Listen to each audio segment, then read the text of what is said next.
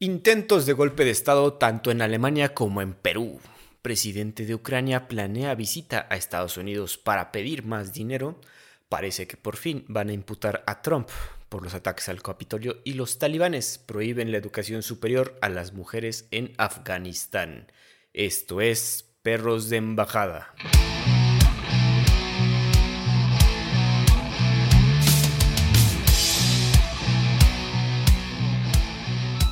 ¿Qué tal amigos? Bienvenidos nuevamente. Yo soy Andrés Rojas, también conocido como Chad, y me acompaña mi confitrión, amigo y perro del alma, Santiago del Castille. ¿Cómo estás, Santi? ¿Qué onda, mi Chad? Muy bien, gracias. ¿Tú? Bien, bien, aquí con un poco de retraso, como, bueno, si se pueden dar cuenta, no hubo episodio la semana pasada por cuestiones personales, pero estamos ya de regreso con el que sería nuestro final de temporada, el episodio pues de final de año, de mandarnos abrazos, de hacer un recuento de qué es lo que está sucediendo, bueno, qué es lo que ha sucedido en el mundo. Digo, no, las noticias que les traemos creo que tienen que ver con bastantes cosas y cómo está la situación actual en el mundo. Entonces yo creo que es un buen episodio el que tenemos por delante. Un buen cierre, para cerrar fuerte. Es correcto. Santi, antes de entrar al asunto, quiero hacerte una pregunta que tiene que ver con los recientes eventos que sucedieron en Qatar. Pregunta, güey. Quería, pensé que ibas a soltar algún comentario antes perspicaz, pero pues para quienes no saben, si están dedicados a otras cosas y no están atentos al mundo, pues Argentina se declaró campeona del mundo en el fútbol. No es como que se haya declarado, es como que se lo ganó, entre comillas, ¿verdad? Sabía que ibas a decir las entre comillas, güey. Sí, sí. a ver, es el tercer campeonato de Argentina y también lo digo entre comillas, el 78 se lo regaló la dictadura, eso fue y está súper documentado, hay, hay documentales de eso, Netflix, Prime, este, hay documentos que lo avalan, o sea, es todo un tema de super de, corrupción brutal que la dictadura de Argentina le regaló ese mundial, ¿no? Ajá. El 86 es, es un rabo brutal, asqueroso, la mano de Dios, este, un arbitraje pésimo, típico de que estábamos en México y la corrupción pues también permeó y le tenían que dar su mundial a Maradona, tan así que pues en el 90 pierde, pierde Maradona, ¿no? Ajá. Y ahora pues tocaba hacer un mundial, pues a uno de los dos grandes, o sea, era o a, Cristiano o a Messi, y el que llegó fue Messi, ¿no? y, la realidad es que se lo ponen así como bandeja de plata derrotando al que es posiblemente su sucesor, Mbappé. Este, Mbappé. Mete tres goles en un solo partido en la final. Eh, la realidad es que Francia lo merecía muchísimo más. Las decisiones arbitrales, pues ahí están para el juicio de quien quiera. Yo no me dedico a eso, entonces no puedo decir si hiciera o no era penal, si hiciera fuera o no fuera de lugar. el penal está bien dudoso para mí, güey. Yo cuando lo sí dije. Todo el mundo. A ver, lo del VAR, honestamente, desde, el, desde la pelota del partido de Japón, que sale pero que no sale, a, partir de ahí lo del bar está así como que súper dramático, ¿no? Ya sospechoso. Ajá. Yo no digo que Argentina no haya jugado bien y no, no haya sido merecedor de, la Copa. Lo que sí digo es que sí les pusieron un caminito de plata espectacular. Juegan contra Australia, güey. O sea, en octavos, güey, Australia.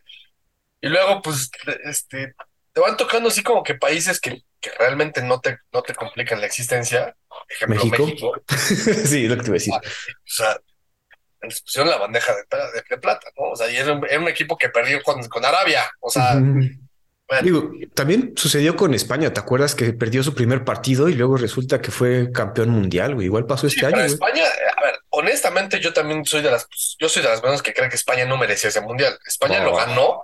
Ahí te va, o sea, y tú y yo estábamos ahí en España cuando lo ganaron, güey. Sí. O sea, España ganó partidos todos por un gol y todos por un gol de así de último minuto de salvar el partido de el, gol que me pasó y así, güey. O sea, realmente no. El gol del mundial fue un iniestazo, ¿no? Y así, pues sí, un golazo. y, bien merecido, ¿no? El gol de la semifinal fue de Puyol, también un o sea, una, una cosa espectacular contra Alemania. En los demás partidos todos los ganaba por uno, cuando era el tiquitaca, que estaba súper de moda el tiquitaca y el esquema de Barcelona, y que era prácticamente el Barcelona pero sin Messi y así, y ganaban por un gol, güey. O sea, y, perdieron contra Ecuador, creo que fue, ¿no? No contra Suiza. Algo así, muy, un, equipo de medio pelo muy cabrón. Esa España no merecía ser campeona del mundo, pero ni de lejos. Yo le tiraba muchísimo más a la Portugal. Pero bueno, de hecho le ganan a Portugal 1-0, creo, también. también, o 2-1, una cosa así. O sea, honestamente sí Eh, el mundial pasado, por ejemplo, pues sí, Francia no tuvo, o sea, arrasó el mundial, no tuvo ni quien le dijera nada. En este mundial yo creía que Francia podía hacerlo, yo creo que también, por ejemplo, que Inglaterra podía hacerlo hasta que salió Harry Kane a hacer cagarla. Su, patada de rugby, güey. O sea, yo no sé qué estaba pensando el imbécil. este... Bueno, pero tienes que aceptar que la final estuvo muy buena, güey. O sea, es que ese es el tema, güey, es el rating. Es, lo que hace la FIFA, la FIFA, ¿no? La final estuvo muy, muy buena, sin duda. No digo que, Argentina no sea merecedor de ser campeón del mundo, al contrario, creo que jugaron muy bien ese partido y creo que fue, eh, fue el digno ganador de la final, pero no el digno ganador del mundial que existe. estas polémicas declaraciones de Santiago del Castillo, como siempre las traemos acá en los perros de reserva. Sí, lo que está, además lo que está interesante es todo lo que está pasando ahorita en Argentina, porque creo que hoy lo declararon como día no laborable, un, tema así para el, todo el parade que le iban a hacer al equipo. A sueto. hubo muertos y fue infartados, gente que se aventó al camión, gente que destrozó este semáforos. De autobús. Se metieron al, al obelisco, gente desnuda, Messi no podía llegar a su casa. lo tenían que evacuar en helicópteros. No, no, no, o sea, yo le decía a alguien, a un amigo por chat así de, a ver, los latinos siendo latinos, ¿no? Haciendo sus desmanes de latinos. Eran cuatro millones de personas, según leí, los argentinos que estaban en las calles. Imagínate, o sea, esto no va a pasar nunca. Nunca vamos a ver a México campeón del mundo, eso me queda completamente claro. Pero imagínate la utopía en la que sí pasará. Si eso pasó en Argentina, en el tercer mundial que ganan, ¿qué pasaría en México, güey? O sea, eso existe de preocuparse, güey. Si estos babosos que, sabemos que están locos, pero que igual que nosotros, ¿qué pasaría si a México le pasa eso, güey? Yo neta ya me pongo a pensar así, güey, ojalá y México neta, además de que sé que nunca va a pasar, pero ojalá y nota no, güey, ya, ya, lo deseo fervientemente. Nos conviene como país que, porque nuestra infraestructura va a sufrir si pasa algún día, cabrón. O sea, incendios, güey coches volteados, güey. Güey, que la gente que se iba a celebrar a, los al, equipo y que regresaran a su coche estaban vaciados de llantas, güey. Seguro, güey. Pero bueno. Fuera de eso, el mundial, ¿qué te parecía? Digo, fue un. A, pesar de todo el, la situación con Qatar, yo creo que se llevó a cabo bien. Fue un mundial polémico desde que se, o sea, desde que se supo que iba a ser ahí. Creo que superó lo que la gente pensó que iba a ser. Eso sí muchos términos, en términos de nivel, en términos de audiencia, en términos de cómo se van a comportar los cataríes. Em, a ver, te doy un dato también súper curioso. Es el primer mundial en la historia en la que no hay un solo inglés que haya sido arrestado. Ah, eso está cabrón, güey. Interesante. Eso te habla muy bien de la, de la FA y de la Federación Inglesa, porque ya hicieron tanto campaigning en contra de los hooligans, que ya prácticamente no existen, que ya los ingleses ahora se portan bien, güey. Este, está cabrón. También es la primera vez que un mexicano no hace una, macro estupidez, o sea, de, de, de de cárcel. Estupideces me queda claro que hicieron y muchas, pero no así de mear en la llama eterna, este, aventarse del, crucero, este, no, con que otras pendejadas han hecho. Y mandamos como a 20 mil paisanos, entonces sí, se comportaron, parece ser. Así es, entonces pues está interesante. Digo, el nivel creo que también estuvo bueno. El VAR, sí. O sea, creo que este año el peor equipo fue el equipo de árbitros. Pocos mundiales lo ha sido. Creo que en lugar de ayudar, perjudicó en la, de manera más escandalosa, tal vez. Ok. no sé, como que cosas muy sencillas de ver en, el bar, pues sí, las veces en el bar y tanta, ¿no? Si es penal o no es penal, si es gol no es gol, o sea. Pero cuestiones así muy, muy dramáticas, fuera de lugar, que de, la final, o si es penal o no es penal, como que no, no hay una constancia en, el tipo de decisiones que toman. Eso puede ser lo más dramático. Sí, estoy de acuerdo. Creo que sí fue lo más dramático de este mundial. Fuera de eso, concuerdo con todo lo que dices. Interesante lo de los ingleses y de los mexicanos. Por lo menos nos comportamos al momento. Entonces, pues cosas buenas del mundial. Santi, vamos a saltarnos de los deportes y vamos a ver qué ha pasado en el mundo en estas dos semanas, que por desgracia no estamos con ustedes, amigos. ¿Qué te parece? Vamos a comenzar yéndonos a Alemania, uno de los países primermundistas. Lástima que también perdió, se regresó en la fase de grupos después del Mundial. Entonces, han tenido algunos problemitas ahí.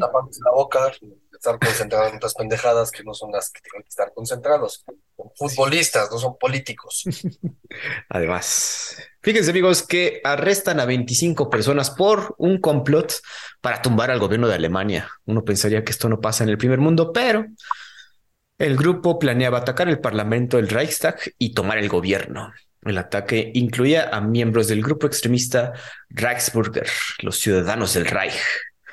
Este grupo, obviamente súper extremista, creo que ya es como tema de aquí del podcast, si se acuerdan, recientemente hablamos de el movimiento Bugalú, ahora estamos hablando del Reichsbürger. Este grupo obviamente rechaza la democracia y se rehúsa a pagar impuestos. En un principio no se tomaba tanto como una amenaza, pues porque todo el mundo lo consideraba unos loquitos por ahí, pero han aumentado en su peligrosidad. Se estima que eh, cuentan alrededor de 21 mil miembros y 10% de ellos son violentos y antisemíticos.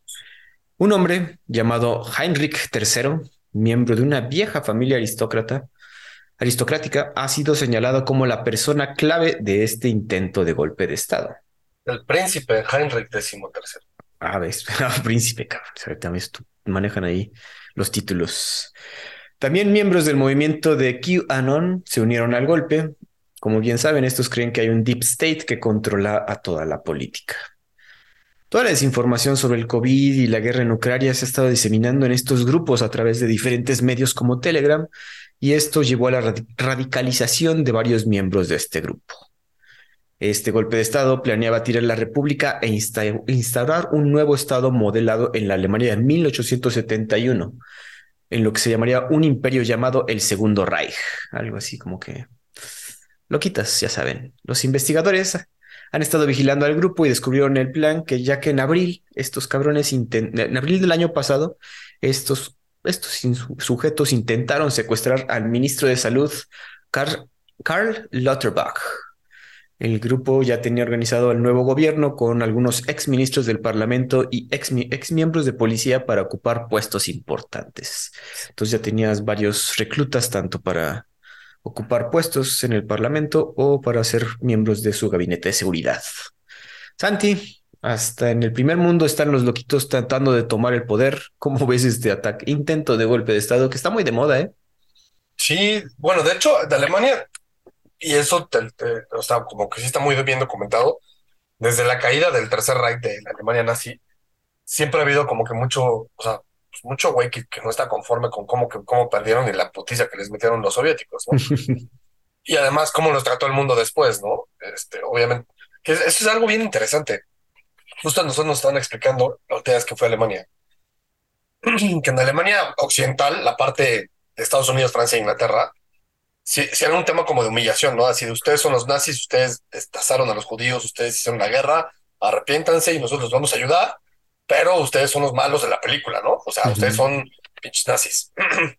pero que del lado oriental, en Alemania soviética, este, la que era promovida por los rusos, ahí era así como que no, güey, ustedes son los alemanes que estaban en contra de los nazis y ahora tienen que pelear contra el, el demonio que es el capitalismo, ¿no? Entonces ustedes este, son como nosotros, que vamos a derrotar a los nazis, y o sea, en lugar de, empujarlos hacia abajo y decir, güey, ustedes son los culpables, ustedes enorgullezcanse, güey, ustedes pelearon contra los nazis y la mamada, ¿no? a ver. Entonces, como que sí había ese tipo de tensión, obviamente que hay el muro y hay como que distinto, o sea, fueron 70 años de muro, creas sociedades completamente distintas, ¿no? Y, y, la realidad es que ese acoplamiento no, si bien ya está completamente acoplada y, ya lo ves, tú vas a Alemania y ya no, no existe el muro y ya realmente ves la división porque si es la Alemania pobre, o sea, la, el Berlín pobre y el Berlín rico, si quieres, pero ya la gente ya es alemán, ya, como que la sociedad ya está pues, este, bien, bien enredada, ¿no? Pero siempre ha habido en toda Alemania que ese, ese pues algún clamor de, güey, somos alemanes y nos han partido la madre y tenemos que salir adelante, o tenemos proyectos más grandes, somos muy chingones, no sé, cosas así medio raras, ¿no? Y pues este es el perfecto ejemplo. Este es un príncipe que dice que, el, este, que es como extrema derecha, que la Unión Europea es, es peor que un Estado feudal, eh, que es más complejo, que deberíamos de regresar al Segundo Reich. El Segundo Reich fue el, imperio antes de la República de Weimar. Em, y de hecho, pues salieron muchísimas noticias este, que lo vinculaban a este el príncipe Heinrich con el gobierno ruso, ¿no? De que, pues, a ver, tú desestabiliza Alemania y yo te ayudo, ¿no? sí, claro, se escucha. Estabiliza a Alemania, estabiliza a la Unión Europea por completo. pueden ayudar. Qué cabrón, ¿no? Digo, ese sentimiento, como dices, de. O sea, ya, ya está conjugada Alemania, pero pues debe crearse ese sentimiento de, güey, pues como dices, no, no, o sea, perdimos, o sea, quieras o no. El nazi ha existido, digo, a escondidas, pero desde que, desde que derrotaron a Alemania, ¿no? Sí, cierto. Y poco a poco ha ido tomando fuerza, entre comillas, o sea, siempre ha sido muy underground. Eh, ya lo volvieron a prohibir y o sea, se, se, regrupan y vuelven a sacar otro partido y movimientos ciudadanos del Reich, cosas así que son güeyes, racistas, este, antisemitas, este, cosas así, eh, que, que, pues bueno, poco a poco empiezan a permear sobre todo en ideas muy populares como las que están hoy en el mundo, eh, muy populistas y, que obviamente también cuando te radicalizas a la izquierda y le pones el libertinaje que la izquierda promueve, pues obviamente la derecha también se tiende a radicalizar, ¿no? Bueno, y también otra vez todo el la comunicación, o sea, las redes sociales y la forma de comunicarnos, pues obviamente permite que estas personas se agrupen y se encuentren y convivan, ¿no? Y compartan esas ideas radicales e incluso pues, planear de forma más estratégica a través de pues, las ventajas que ofrece la tecnología. Obviamente, las redes sociales ofrecen muchas ventajas, pero también esas ventajas van para estos grupos de loquillos que se pueden poner de acuerdo e intentar tumbar un gobierno, ¿no? Lo hemos visto, en, bueno, se ha visto en bastantes sociedades, incluso en Asia, pues ahorita recientemente lo comentamos de Estados Unidos. Obviamente Alemania no, no se salva de este asunto. Entonces yo creo que también es algo de, pues el movimiento QAnon obviamente es un movimiento 100% nacido en Internet. Entonces, y esa, quieras o no, bueno, creo que tu compadre o no sé quién comentaba, Jordan Peterson comentaba que también había como virus, virus de ideologías que se pueden ir. Porque yo he estado diciendo todo el tiempo que las ideologías son un puto virus, güey. Y, se, y se, se, contagia peor que el COVID, cabrón. O sea, es, ya viste también, o sea, todo el mundo ha estado igual, cabrón. O sea, puede ser desde Latinoamérica, en África, el sudeste asiático, Asia, este, hasta en Europa le están pegando, cabrón. El peor es que las, las ideas eso, ese es el tema, ¿no? Cuando las ideas los, los transformas en ideales y esos ideales los radicalizas y los vuelves con un tinte populista bajo la, figura de un líder, es cuando, cuando se vuelve peligrosísimo y además súper contagioso, güey. El baboso del peje es súper contagioso, güey. La realidad es que gana porque la gente sí vota por él, porque la gente le cree, güey. Es brutal eso, o sea, la, gente aliena su capacidad de pensamiento y se alinea con la capacidad de pensamiento de otra persona que es un imbécil para, pues, para, para pensar de una manera, güey. Digo, para, para, yo ahí lo veo también como querer pertenecer a un grupo, entonces ahí entra nuestro, nuestro cerebro tribal, entonces ciertamente, como dices, las ideas son, nos, nos, nos empujan, bueno, empujan a ciertas personas, porque si no te metes tanto en ciertas ideologías y eres más crítico de todo, pues sí, estás un poco escudado, ¿no? Como mi buen Santi. Ay, caro. Pero bueno, a ver qué pasa con estos. Digo, fue al momento que surgió, ya, ya los tienen arrestados, ya por lo menos ahí los tienen guardados, pero pues no se descartan. También los, los alemanes tienen que estar a las vivas, güey, porque estas pequeñas, o sea, son 21 mil miembros eso, o sea, agarramos nada más a 25, entonces. Pues, Pero mil miembros que son activos, ¿no? Porque eso ahí que permeen en, otras personas que tal vez sean más pasivos, pues es otra historia. Sí, eso es cierto. Entonces, pero bueno, si surge, si surge algo, saben que luego, luego lo vamos a comentar. Santi, nos mantenemos en Europa, pero vamos a hacer un viaje. Bueno, nosotros no. Anuncian visita del presidente Volodymyr Zelensky al Congreso gringo. Eso es justamente noticia de última hora, eso sucedió hace como un par de horas. Sería la primera salida de Volodymyr Zelensky desde que inició el conflicto. Todo este tiempo ha estado enfrascado en su país, defendiéndose frente al ataque ruso, ¿no? La visita incluye una reunión con el presidente Joe Biden, obviamente, y una audiencia al Congreso. Esta visita es pertinente al próximo voto del Congreso para aprobar el envío de 45 mil millones más para la guerra, además de, un paquete de lanzamisiles Patriots para contrarrestar a las fuerzas rusas.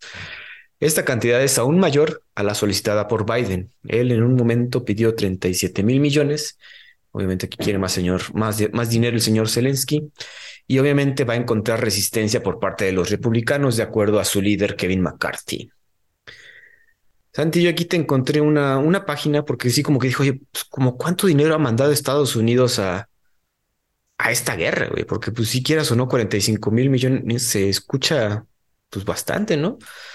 Y te encontré una página, al, día de hoy, en un total de Estados Unidos ha mandado en ayuda en general 48 mil millones, del cual 22.9 millones, el 48%, ha sido en ayuda militar.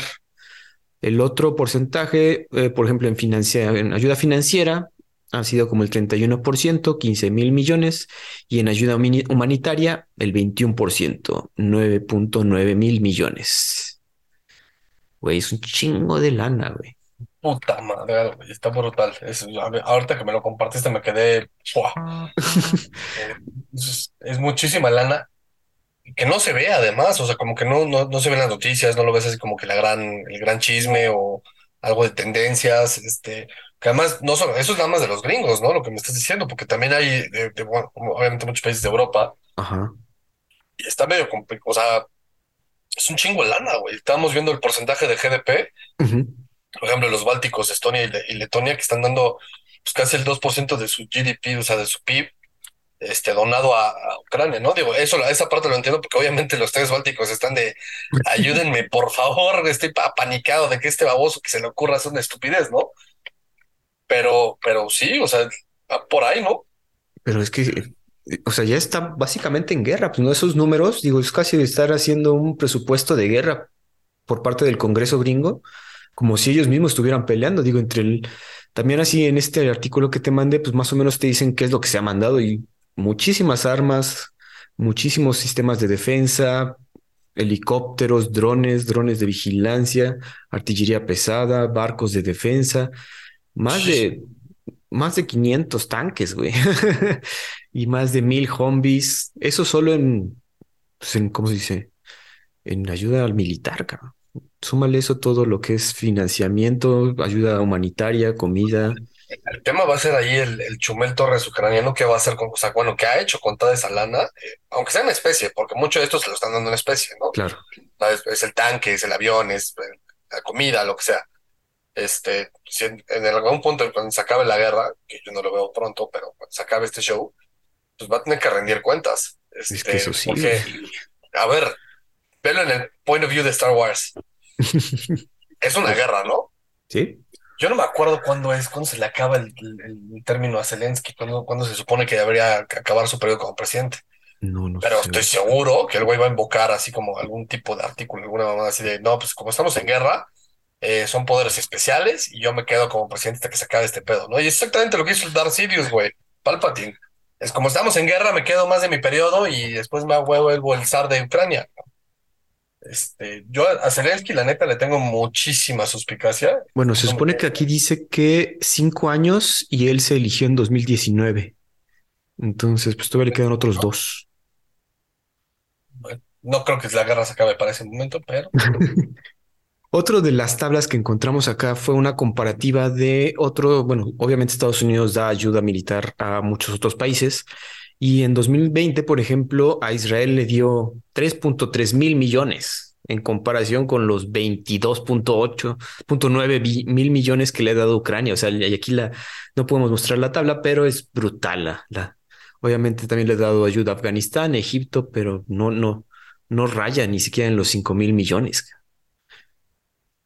No, es, es, es, muchísimo. O sea, te, digo, esa rendición de cuentas va a estar interesante, porque a ver, no solamente, ya, ya la revista también lo nombró personaje del año y este, creo que, creo que va a salir con Oprah o salió con Oprah, una jalada así, o sea, güey, neta el cabrón es un puto cómico, güey, es un chumel ucraniano. Este, a ver, no, no estoy en contra de Ucrania en su guerra contra Rusia, al contrario, apoyo a Ucrania en contra de Rusia por más que, que, que, siempre haya estudiado Rusia porque me encanta la política rusa. Pero este güey es un puto chiste, cabrón. O sea, de verdad es un puto chiste, cabrón. Eh, y, todo esto lo que está haciendo, obviamente como personaje de televisión y el güey que, empezó en, la televisión lo entiende perfectamente, ¿no? Tiene que jugar su rol para, para conseguir el apoyo de la gente y, así y lo ha hecho bien. Se ha ganado que todo el mundo occidental lo apoye, ¿no? Pero cabrón, eres el presidente de una nación bajo, en, guerra, cabrón. Lo vas a hacer con Oprah Winfrey o en revistas este, que además lo quieren dar el premio Nobel de la Paz, un güey que está en guerra, o sea, igual que cuando se dio en Obama, ¿no? Es el premio Nobel de la Paz Obama y el güey inició cinco guerras, ¿no? Este, son esas estupideces del mundo que neta la gente no ve un poquito más allá de lo visible, es como la espada de, del augurio. Este, a mí se me hace brutal, o sea, eh, toda esta información que estamos viendo aquí de cuánto dinero les han dado, aunque sea en especie, güey, porque lo que les han dado es brutal. Brutal. Digo, aquí también otra tablita. Bueno, ya vimos cuánto dio Estados Unidos. El siguiente pone eh, instituciones de, de, la Unión Europea. No, no especifica cuáles, pero pues, ¿qué sería como toda la Unión Europea los que están? yo creo que la, lista te está poniendo los países y te pone países que están dentro de la UE y además te pone la UE. Entonces yo creo que es la UE como institución, como supranación. Y es, bueno, y este, esas instituciones solo han dado ayuda financiera, nada militar. El siguiente que da ayuda militar ha sido el Reino Unido. Luego viene Alemania, Canadá también está mandando su ayuda militar, tanto financiera y humanitaria. Y bueno, iba más la lista, podemos ver también Francia, Noruega, Italia, bueno, países del Japón también está mandando ayuda financiera. Eh, Colombia, ah, ¿Dónde viste Colombia? No, pero hasta abajo. Ah, estoy viendo Australia también. Letonia también está matando. Finlandia, un poquito, pero pues bueno, cualquier cosa es cosa, como dices, los países bálticos tienen que estar ahí batallando. Híjole, pero como dices, ¿qué va a ser? ¿Qué va a suceder? Digo, digamos en el punto que ya se acabe esta guerra, pues hay que hacer receipts, ¿no? Y dar, regresar préstamos o qué, eso ayuda que se vaya. Y es lo que van a decir en el Congreso los republicanos, ¿no? De, oye, sí, estamos mandando todo este dinero, ¿para qué? ¿Para que no avancen los rusos o para que estos señores mantengan su soberanía o qué va a exponer aparte el Zelensky frente a los republicanos específicos que son, ¿te acuerdas esa llamada muy famosa que ahorita luego vamos a llegar aquí con tu compadre Trump, que ya le estaban pidiendo también ayuda militar, que le mandaran unos lanzamisiles y Trump dijo, sí, pero necesito ayuda con otras cositas que me tienes que conseguir. Entonces, pues a partir de ahí sabemos que los republicanos no son muy fans de estar regalando dinero. No, pero a ver, o sea, independientemente de eso, o sea, ese, ese dinero, como bien dices, ¿para qué? O sea, ¿para, para qué lo estamos dando, no? En teoría, pues, lo que se ha probado es que Rusia quería ganar la guerra de una manera rampagenta, o sea, quería ganar rápido y no lo logró lo cual ha puesto a Putin en un muy lugar, un muy mal lugar público, ¿no? Es, es así, ah, Rusia no está tan chingona como decía que estaba, ¿no? Obviamente tiene sus nucleares que Putin no, no, no se ha atrevido a lanzar. Que si las lanza y si ya tan, se acabó el juego, güey. O sea, es así como, si tengo el botoncito rojo, ¿no? Este. Ahí sí valió madres.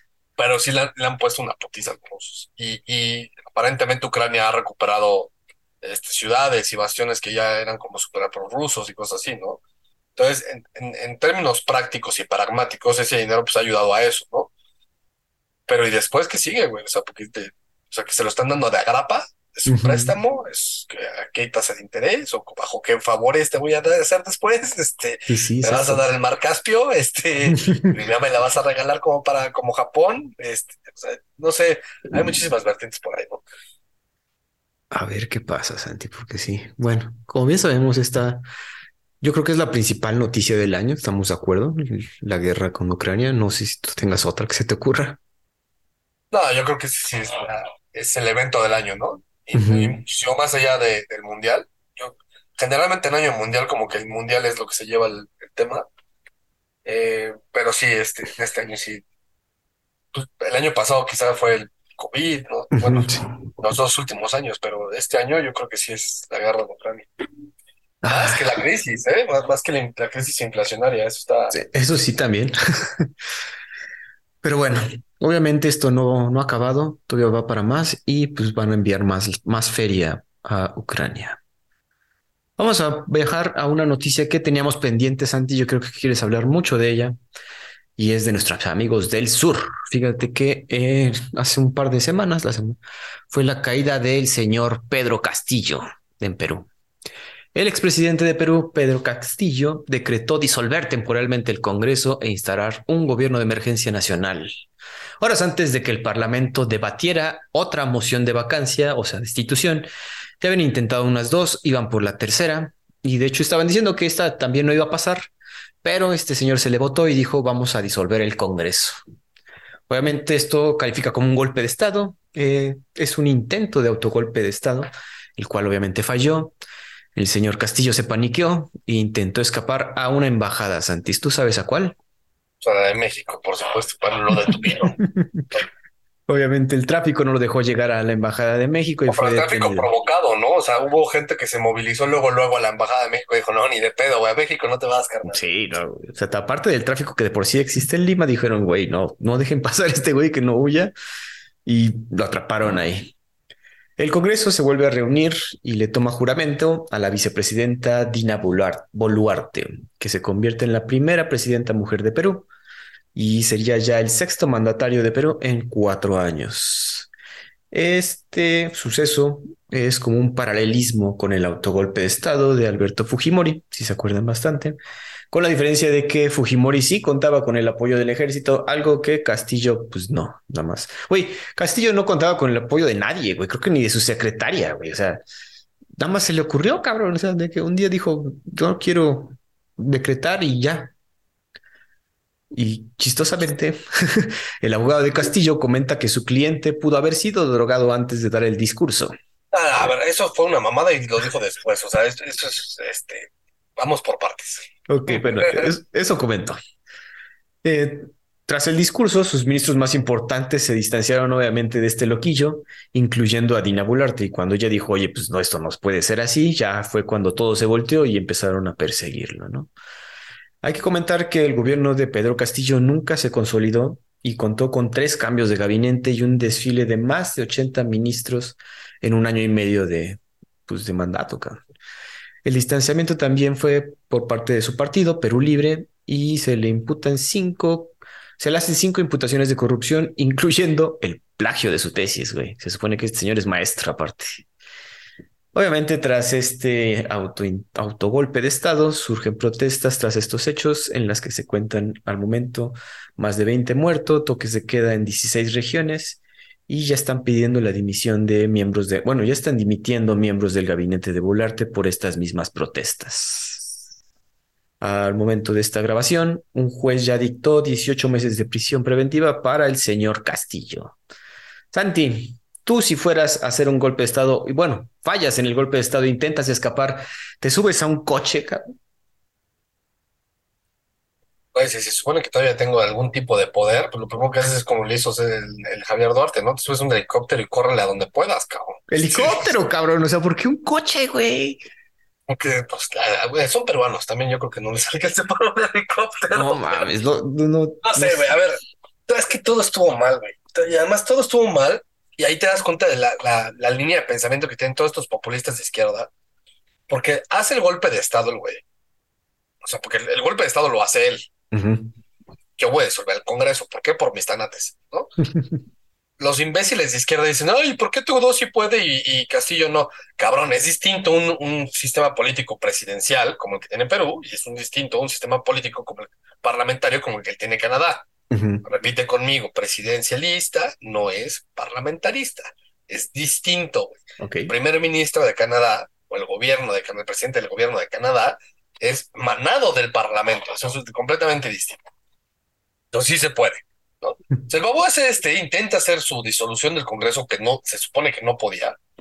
Y toda la izquierda en Latinoamérica, oh, sí, qué bueno, porque ahora sí va a poder y va, va a haber un Congreso que, que lo ayude y que ahora sí va a poder gobernar la chica le sale el tiro por la culata al cabrón y lo deponen y dicen, no, es golpe de Estado de la Asamblea Constituyente y del Parlamento y no sé qué tantas mamadas, ¿no?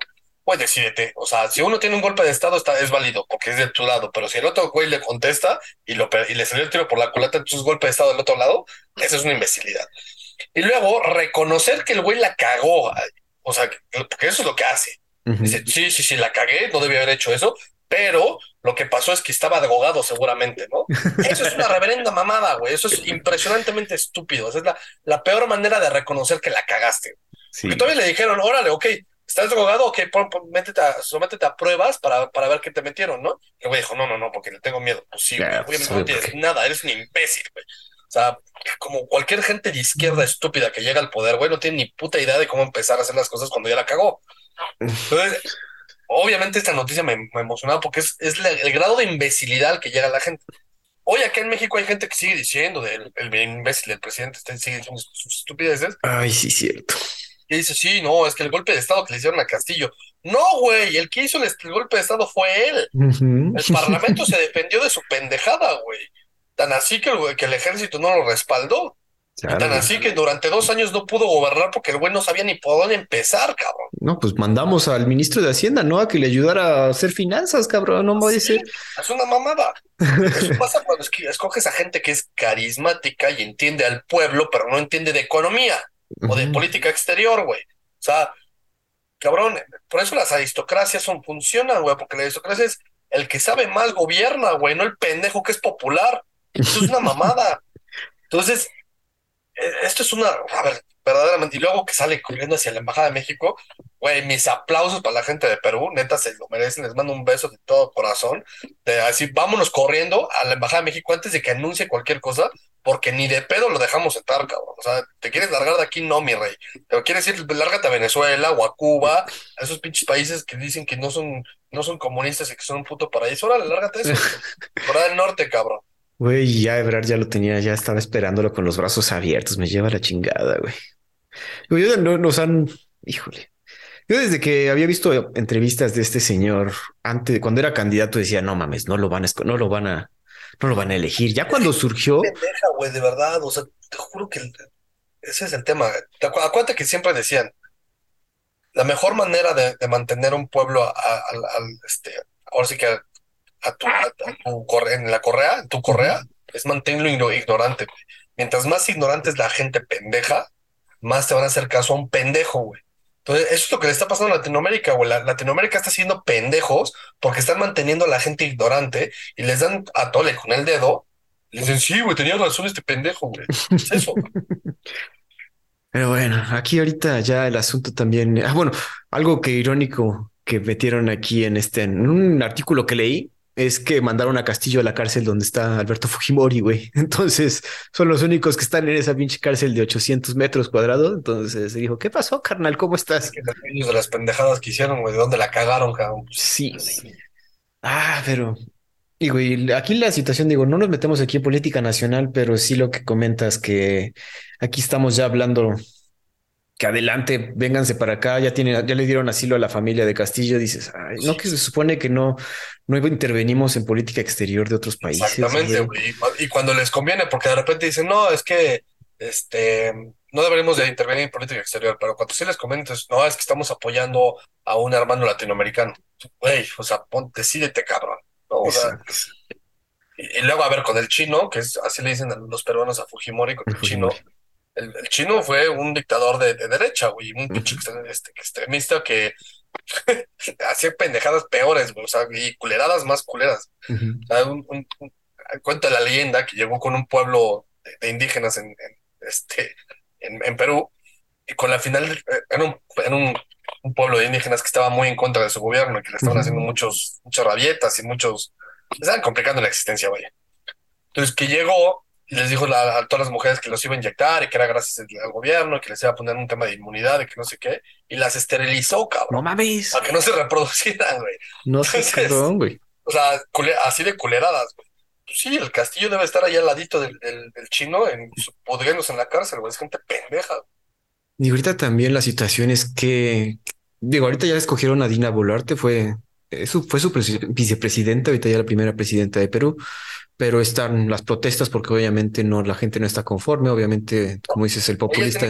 se supone que si es decente y es derecha, tiene que llamar a elecciones extraordinarias. Sí, lo que también estaba en duda, ¿no? Que no, no, no sabían si iba a llamar a elecciones, si iba a terminar el término de dos años que le quedaba aquí al señor Castillo, pero pues están en eso también debatiendo los señores. Ahorita ya, ya comentamos que ya varios miembros del gabinete de Volarte ya dimitieron, entonces esto no ha acabado. Así es. Pues es que obviamente todo el mundo brinca el barco como se está hundiendo, güey. Ciertamente. Más que a este güey le brincaron todo el mundo desde antes que se hundiera, güey. Oye, digo, ¿cómo haces un golpe de estado sin tener apoyo de nadie, güey? O sea, hasta... Es que, güey, perdón. Yo también ah, no, ah, no soy tan exagerado, pero sí me enojó este cabrón que fuera tan pendejo, perdón. En fin. Santi, vamos a pasar a noticias un poco más felices. Fíjate que del lado de Rusia liberaron por fin a la basquetbolista tú eres basquetbolista, eras basquetbolista de la WNBA, Britney Griner, en un intercambio de prisioneros con, entre Rusia y Estados Unidos. Griner estaba sentenciada por nueve años de prisión en Rusia por traer menos de un gramo de aceite de marihuana en su maleta, el cual ella había comentado que no se había dado cuenta y él lo había dejado ahí. Entonces, bueno, eh, él dijo, yo dije, no importa. El arresto se dio un par de semanas antes de la guerra con Ucrania, entonces fue muy mal timing, obviamente porque fue obviamente agarrada y Rusia se agarró de esto y dijo, pues no vamos a devolverles a esta señorita gringa. Ella, Greiner, pasó cerca de no, 295 días en custodia rusa y se encontraba en un gulag soviético conocido como el IK-2, ¿no? que es conocido por ser pues, de los lugares más ojetes para estar en el mundo. ¿no? El intercambio de prisioneros fue exigido por Rusia ya que los gringos también pedían la liberación del ex marine Paul Whelan, que también está acusado de espionaje y está preso obviamente en Rusia. Estados Unidos liberó al traficante de armas Victor Bout, un ex oficial militar soviético, el cual, irónicamente, sirvió de inspiración para esa película de Nicolas Cage, que muy buena, por cierto, Lord of War. Bout ya había pasado, ya ha pasado 11 años preso y su condena es de 25. Sin embargo, pues no se, digo, no se llevó a cabo. Bueno, sí devolvieron a Bout, tuvimos a Greiner, no tuvimos a Welland, entonces, pues no se cumplió todo lo que quería Estados Unidos porque, como dijimos, Rusia fue el que exigió este intercambio. Obviamente el señor Biden se colgó la medalla y anunció este trato con, con Rusia y, hasta, eh, ¿cómo se dice?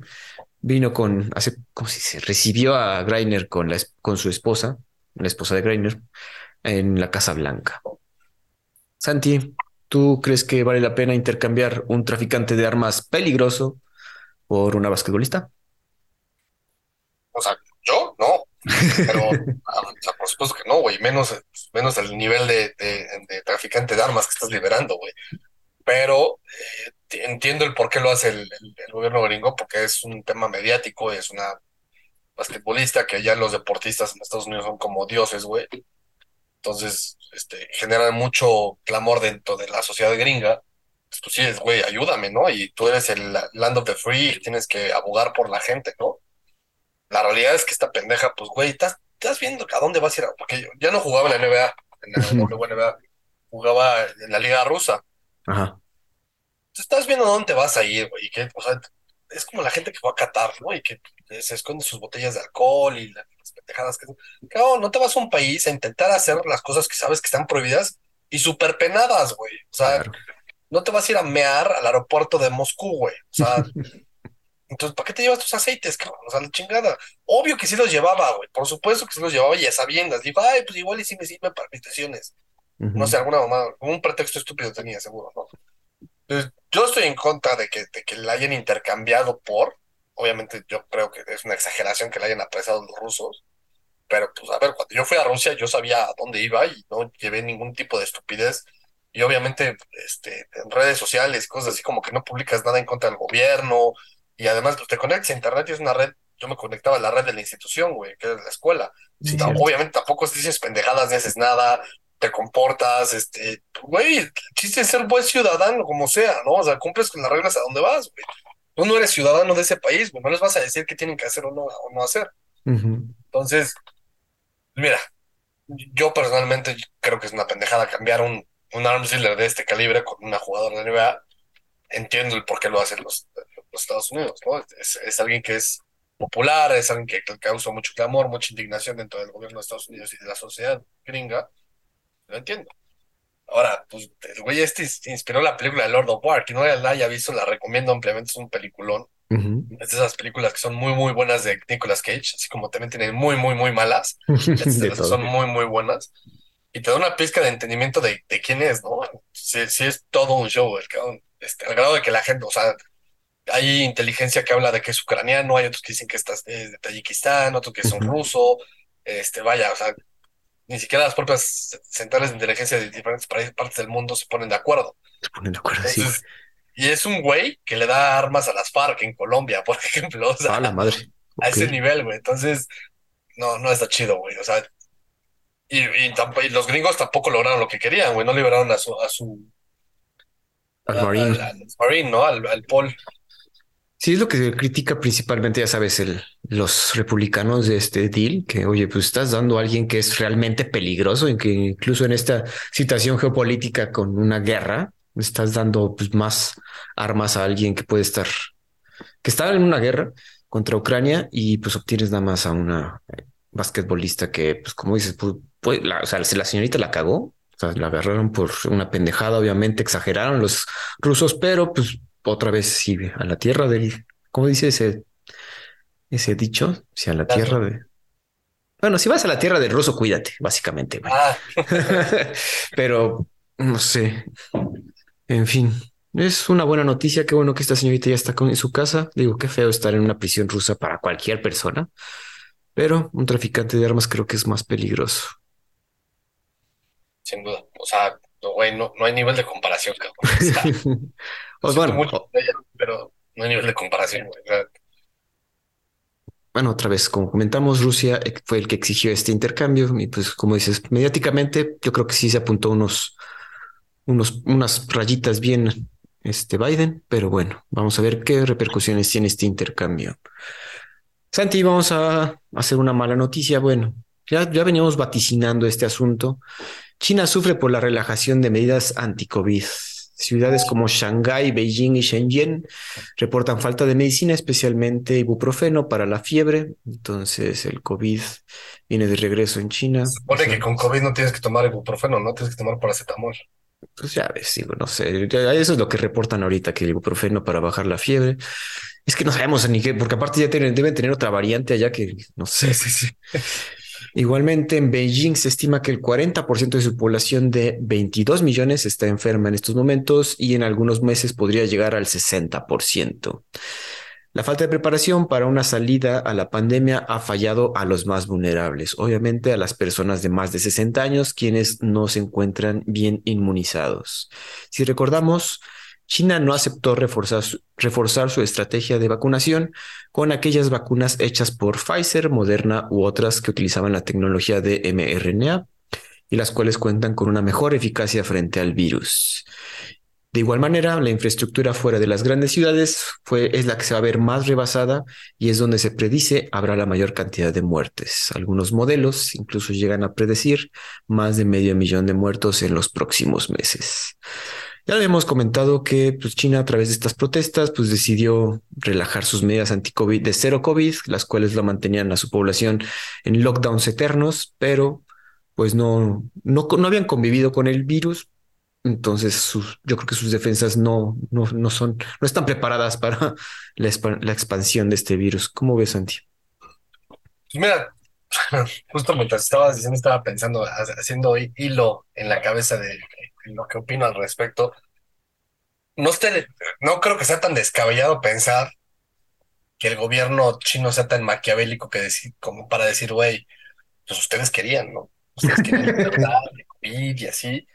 Y a ellos mismos les conviene porque pues obviamente es el país más poblado del mundo y tiene una sobrepoblación brutal, que es que eso se vaticina que pueda ser un, un súper problema para China en el, en el futuro cercano. Entonces, pues así de, güey, pues si se mueren unos cuantos no me voy a quejar. Este, pues y por eso toman esas decisiones. Además de que obviamente a nivel público, pues no puedes decir, uy, sí, el, el, imperialismo gringo que me ayude con Pfizer y el imperialismo capitalista, ¿no? Entonces, eh, obviamente, ¿cómo te das abasto de medicinas para 300, no sé cuántos este, mil millones de habitantes tiene? O sea, es, la cantidad de gente es impresionantemente brutal. Entonces, por un lado le está dando a la población lo que querían de libertad y ya no más confinamiento y la jalada, que lo cual yo creo que está bien, güey, porque ya yo, yo personalmente opino que ya estaba hasta la madre del maldito confinamiento. Pero por otro lado, güey, pues no puedes liberar todo así de trancazo, no tienes ni con qué, cabrón. Ese fue el problema. no tienes hospitalarios, no tienes cómo atender a tu población. Pues, por eso digo que no creo que sea tan descabellado pensar que el gobierno chino sea tan maquiavélico como va a decir, pues que se mueran unos cuantos híjole, yo no quiero pensar mal, pero sí pasó por la mente de, oigan, pues sí se va a descontrolar esto un poco, pero pues esto querían estas personas, por eso estaban protestando, ¿no? Entonces, ahora ténganse a las consecuencias. Algo así. Digo, suena feo, güey, pero pues no lo, yo tampoco lo, lo descartaría por completo por parte del gobierno chino. Sí, no, pues sin duda que no. Este, yo, yo sí lo veo bastante probable. Vamos a ver qué pasa, tío. Digo, también hay que recordar que lo que sucede en China hace repercute en el mundo, ¿no? Las cadenas de suministro. Ya, son la potencia hegemónica. Eso sí, no, hay. yo, pero yo no creo que nos vuelva a tocar otra, otra variante que nos afecte afuera del mundo, sino más bien yo estoy hablando otra vez de las cadenas de suministro y la, las repercusiones económicas más que algo de salud. ¿Tú qué ves? Sí, no, o sea, exacto. O sea, el, tema va por ahí, sin duda. Pero bueno, veremos qué sucede. Se vienen meses duros para China, porque aparte, si recuerdan, ellos eh, celebran su año lunar chino por ahí de febrero. Entonces es cuando hay más movimiento de personas. Santi, vamos a irnos rápidamente a un un suceso llamado también el Qatar Gate. No sé si supiste algo de eso, pero en Europa fueron imputados cuatro, cuatro detenidos por el caso de corrupción que sacude a la Eurocámara, entre ellos a su vicepresidenta Eva Kaili. El escándalo conocido como el Qatar Gate tiene que ver con un grupo de eurodiputados acusados de pertenecer a una organización criminal de blanqueo de dinero y corrupción.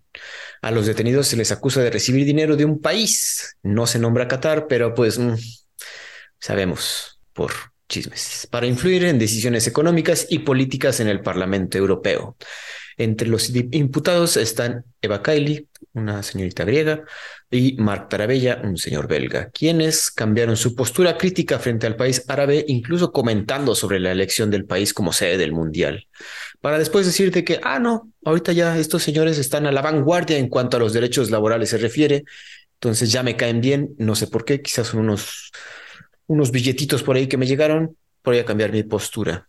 Irónicamente, entre los detenidos también se encuentra un ex eurodiputado italiano que dirigía una asociación dedicada a combatir la violación de derechos humanos. Hazme el rechingado favor, cabrón. se sabe de otros eurodiputados que han cambiado radicalmente su postura frente a Qatar, por lo que no se descarta que se realicen más detenciones.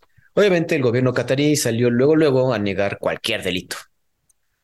Santi, pues parece que llegaron unos billetitos por aquí a ciertos eurodiputados. Pues, se llaman petrodólares, güey. y por supuesto que sí, a ver, así se les llevaron el mundial, güey. O sea, y no dudo que en todo ese inter de, me llevo el mundial, también hay un, pues dame chance de hacer relaciones con tus países por allá en la Unión Europea, que me interesa. Como estoy aislado, porque todos los países de, que, por los que estoy rodeado, dígase los Emiratos Árabes Unidos, este, Yemen, Arabia, etcétera, este, son como que pues, me odian y me hacen un bloqueo, pues claro. ahora que estoy acá en el mundial y que te la vas a pasar chido, pues dame chance, ¿no? Y te doy unos, bille, unos billecucos, y con dólares, este, pues, está toda madre. No, a ver, por supuesto que no lo veo nada descabellado pensar algo así, y por supuesto que sé que pasó así, ¿no? O sea, es, es, es, es iluso pensar que no es así, ¿no? este tipo de situaciones es cuando siempre tienes razón, cuando dices, piensa mal y acertarás. Por supuesto que es cierto. Cierto. Dijo, y les conviene, como dices, ese asunto de abrirse al mundo que querían los cataríes, pues tuvo que ir por un camino y como dices, ese, camino fue soltando petrodólares a diestra y siniestra y pues estos señores ya se vieron inmiscuidos en este asunto. Qatar es el típico de país que imagínate que agarras a Slim y a los siguientes 15, 20 millonarios que hay en México o sea, pero los, los más, el top 20 de los millonarios de México, ¿no? Ajá. Es güey, ten, te regalo Quintana Roo, haz tu propio país y se va a llamar Quintana Rolandia, ¿no? Y hagan lo que ustedes quieran, güey. O sea, ah, si va a ser un pinche país ahí de 20 pepinos, güey, turbo macromillonarios que van a empezar a hacer toda una infraestructura y pensando para dentro de 20 años y al principio ni quien los pele y no sé qué la chingada.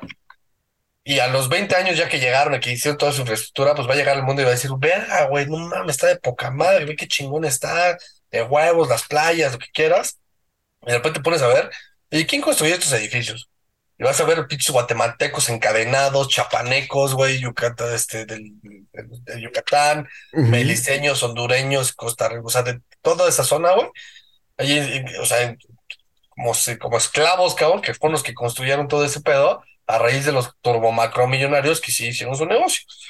Y ya cuando pasó eso, entonces ahora lo que sigue es vamos a hacer relaciones con los chonchos, güey, vamos a hacer relaciones con México y con Estados Unidos y me voy a comprar Cuba. O sea, eso es Qatar, güey. Qatar es, eso. Y están metidos en todos lados, o sea, aunque ahorita estamos llegando a estos índices de corrupción, pero aún así tienen dinero repartido por un chingo de lados. Esa cantidad de lana, güey, todavía controlas, el, controlas cierta parte del petróleo y controlas energía y controlas recursos, o sea, como lo del gas. Por supuesto que van a seguir siendo relevantes en el mundo, güey. oye, bueno, y ahorita que ya pasó todo el mundial, yo creo que van a salir más cosas, ¿no? O sea, ya se va, o sea, ahorita ya que ya se repartió el dinero, ya que ya tenemos una buena imagen frente al mundo, digamos, entre comillas, pues van a salir más cosas como estas, güey. Muchísimas. De hecho, a ver, ya está lo de la demanda de Heineken, ¿no? Bueno, del grupo de, de, Heineken, que lo va a poner a la FIFA. O sea, la FIFA no va a salir limpia, güey. Yo creo que la FIFA va a salir súper manchada, güey. Van a salir un chingo de cosas que van a afectar a la FIFA y que por ende van a afectar al Mundial de México, Estados Unidos y Qatar y Canadá. Eh, este, pues la neta, sí creo que, que esto es todo un tema y que va a implicar a Qatar, a la Unión Europea, a la FIFA y se va a llevar de calle a varios. A varios. Ahora se lleve de calle el baboso de John Luisa, pero. Esperemos a ver qué pasa. Santi, nos vamos a mantener aquí en los Estados, bueno, en el Medio Oriente, porque resulta que los talibanes recientemente, los muy cabrones, Hoy dijeron que van a prohibir que las mujeres vayan a la universidad. Habían dicho que no lo iban a hacer. Mm, exactamente, cabrón. Estos güeyes, el ministro de Educación Superior de los talibanes, el Sheikh Nida Mohammed Nadim, envió una carta a las universidades en las que les prohíbe todo tipo de educación para mujeres con efecto inmediato y hasta nuevo aviso. Esta decisión de, está precedida por la prohibición a la educación secundaria femenina impuesta por los talibanes desde que llegaron al poder en agosto del año pasado. Si bien recuerdan, llegaron al poder otra vez tras la salida de Estados Unidos de las tropas gringas de su país. Los, como dice Santi, los talibanes habían prometido permitir la educación de las mujeres a nivel universitario, pero una vez que encontraron un modelo de enseñanza que se adecuara a la ley islámica, a la Sharia. Obviamente era con tal de que nos mantuviéramos calladitos, no dijéramos nada, porque estos cabrones dijeron, no, fíjense que no, si queremos prohibirles a las mujeres una educación, queremos mantenerlas ignorantes y vamos a hacer esto. Y madres, Es lo que ellos quieren, es lo que Dios manda. Ah, no, no seas cabrón, no digas eso. Al mismo tiempo que se hacía este anuncio, la ONU estaba analizando cómo los talibanes han impuesto nuevas prohibiciones a las mujeres, como por ejemplo la prohibición de visitar parques públicos y gimnasios. Cabrón. Entonces, estábamos investigándolos y todavía van a cagarla de nuevo estos güeyes.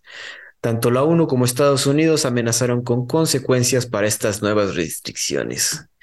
Ay, Santi, ¿por qué otra vez vamos para atrás, güey? Ay, cabrón, no mames, todo el mundo se esperaba esto, güey. Ya todo el mundo sabía que iba a pasar y que, güey, yo no le creí un gramo a ninguna palabra que saliera de las bocas de los talibanes, güey. El momento en el que los gringos se salieron y que los talibanes tomaron el poder y dijeron, no, no se preocupen, ya evolucionamos y la guerra nos enseñó que no sé qué, este, vamos a permitirle a las mujeres, vamos a estudiar cómo lo vamos a hacer. Pito, güey, no, ni de broma, o sea, para nada. O sea, yo ya sabía que esto iba a pasar. Eh, era una cuestión de tiempo. Yo sabía que no iba a tardarse ni más de un año. Este, Güey, pero, pero tienes enfrente unas protestas brutales, güey. Tienes un chingo de gente muerta. O sea, les vale madres, güey. en la calle, en la, cara, güey. Igual que Irán. O sea, ah. eso es lo que va a pasar. No ahorita, no en dos meses, pero en dale unos seis meses y vas a ver. Va a explotar. Y entonces los gringos se van a volver a meter y va a volver a ser la misma bomada, pero ahora va a ser Trump. espérate, espérate. Eso no, es, no nuestra próxima noticia. Eh, bueno, para terminar acá, lástima, esta noticia nos trae, vamos con un mal sabor de boca. Finalizamos el año con esta mala noticia porque pues sí. Ay, Santi, no tenía esperanza de que sí, no estuvieran tan salvajes estos pendejos, güey. El mundo está de radicalizado, güey. O sea, eres radical de derecha, las mujeres estudiar, así de estúpido, porque Dios manda. O sea, ¿qué, qué Dios, güey? ¿Cuál Dios? Te habló, te dijo, te, habló por teléfono, te dijo, oye, mira, soy Diosito. Este, dile a las viejas que están pendejas, güey, que no, mejor que queden pendejas. No, güey, o sea, son mamadas. Son mamadas, güey. Y luego por el otro lado es sí, si vayan a la universidad, pero no estudien esto, estudien lo que yo les digo, porque el pueblo es bueno y sabio. Ay, creo que sin querer este episodio nos quedó un poco, como dices, tirando la radicalización de todos lados, güey, pero. Mira, hay un, hay un libro que habla de, de bueno, se, lo escribieron en los noventas y habla sobre los próximos 100 años. Y hablaba como hay un tema cíclico ah, en la historia de la humanidad que aproximadamente cada 100 años hay un cambio radical social. y todo se ve en los estudios que se hacen acerca de los conflictos de, guerra que ha habido a nivel, a nivel, mundial en esos ciclos, ¿no? Y cómo, por eso yo te digo que esto es el preludio de la Tercera Guerra Mundial, güey. Santi, deja de decir eso, güey. No, porque la banda. hay movimientos radicalizados, tanto de derecha como de izquierda, que empiezan a, tener como que sectores que, que, que, apoyan un lado del otro. Y obviamente estamos extrapolándolo al, al, contexto histórico actual, ¿no? Pero pues cuando estaba la Francia feudal, pues la Francia feudal, el mundo era la Francia feudal, güey. Entonces tenía ciertos eh, feudos que pues eran de izquierda y ciertos feudos que eran de derecha y se, iban radicalizando porque el punto medio nunca se encuentra, güey. Entonces cuando no encuentras un punto medio te empiezas a radicalizar y radicalizar y radicalizar y lo que termina viendo es un conflicto que, que se, borró a Francia, ¿no? Este, del mapa y estuvo 100 años en, el oscurantismo, ¿no? Y, y, entonces llegó otra, otra potencia que cambió las cosas. Y así te vas. Y a ver, si te fijas, pues, o sea, hace 100 años, más o menos, pues fue la Primera Guerra Mundial. Que la Primera Guerra Mundial no se acabó, tuvo una pausa y, y, terminó en la Segunda Guerra Mundial. Pero todos los eventos, y lo he venido diciendo aquí, todos los eventos que están pasando ahorita son, son como como estigmas o como anuncios de lo que está por venir, güey. El mundo está radicalizando, el mundo está teniendo ideas de, o sea, súper libertinas o súper conservadoras, o sea, desde libertinaje máximo y vamos a tener 700 géneros distintos, o súper conservadores de las mujeres no pueden ir a la universidad, güey.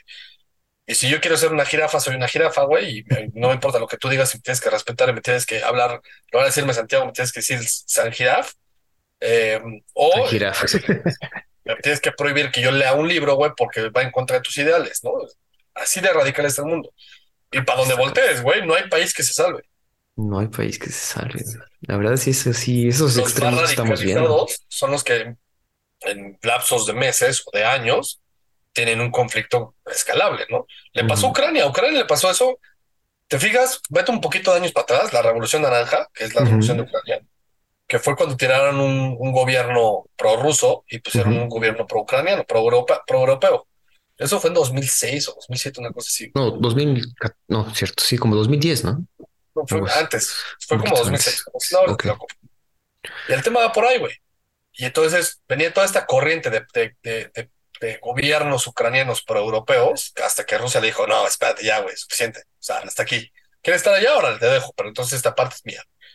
¿Qué les pasó? Le, está pasando ahorita a Irán, que va a pasar a los talibanes otra vez. Dice, güey, ¿qué no entiendes por qué te quitamos en un principio? O sea, es muy estúpido, güey, no entendiste tu lección.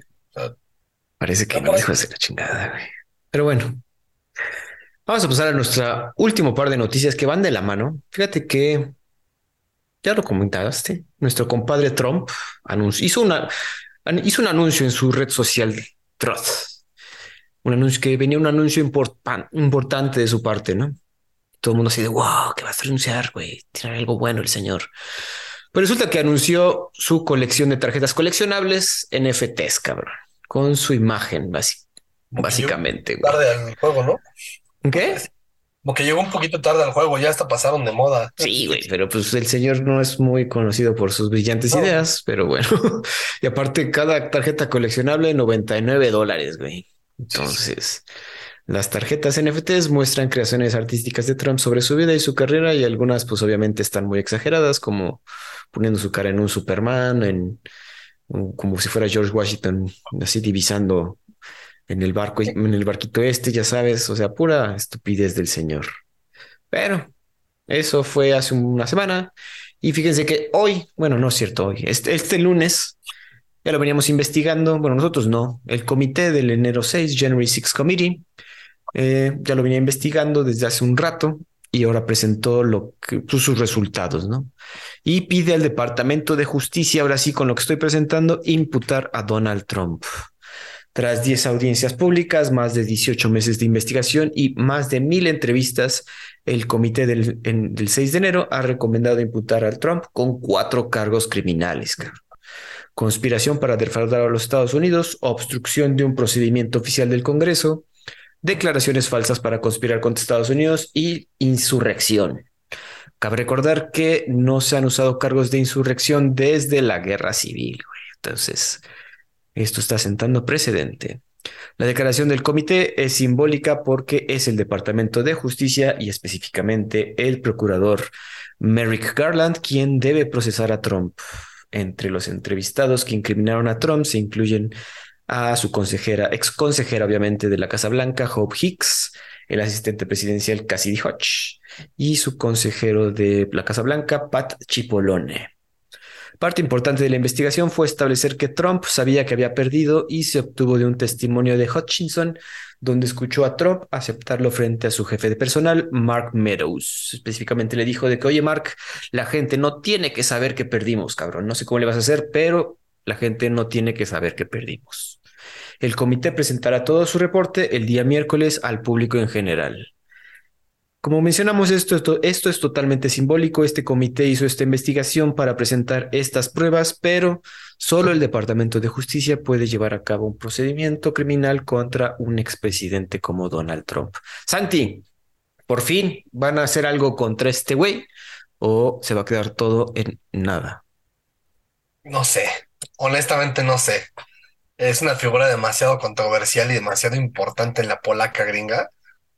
Eh, y podrían, o sea, si lo agarran, si, si se, lo, se lo meten a la cárcel, se lo enjuician y le hacen todo un show, podría provocar todo un tema de, de, que la gente se le bote la canica en Estados Unidos, porque además el, el, el común, o sea, digamos que el, el, el, común denominador de la gente que lo sigue es el típico gringo redneck loco que tiene, o sea, que no es que tenga pistolas en su casa, tiene lanzamisiles y RPGs, güey, o sea, es así de, güey, es para mi defensa propia. Este, entonces, es ese tipo de gente, cabrón. Entonces, sí se pueden levantar así como que, ah, están desafiando a nuestro líder. El pro Trump es el único que va a hacer America Great Again, ¿no? Es, entonces, tienen que hacerlo con muchísimo cuidado para evitar eso. Los NFTs es una mamada. Llegó tardísimo el güey, pero pues obviamente es un súper buen negocio para, este, para preparar su campaña presidencial, ¿no? Yo creo honestamente. Creo que si se lanza, si la, o sea, si, le dan chance de lanzar, si la gana, güey.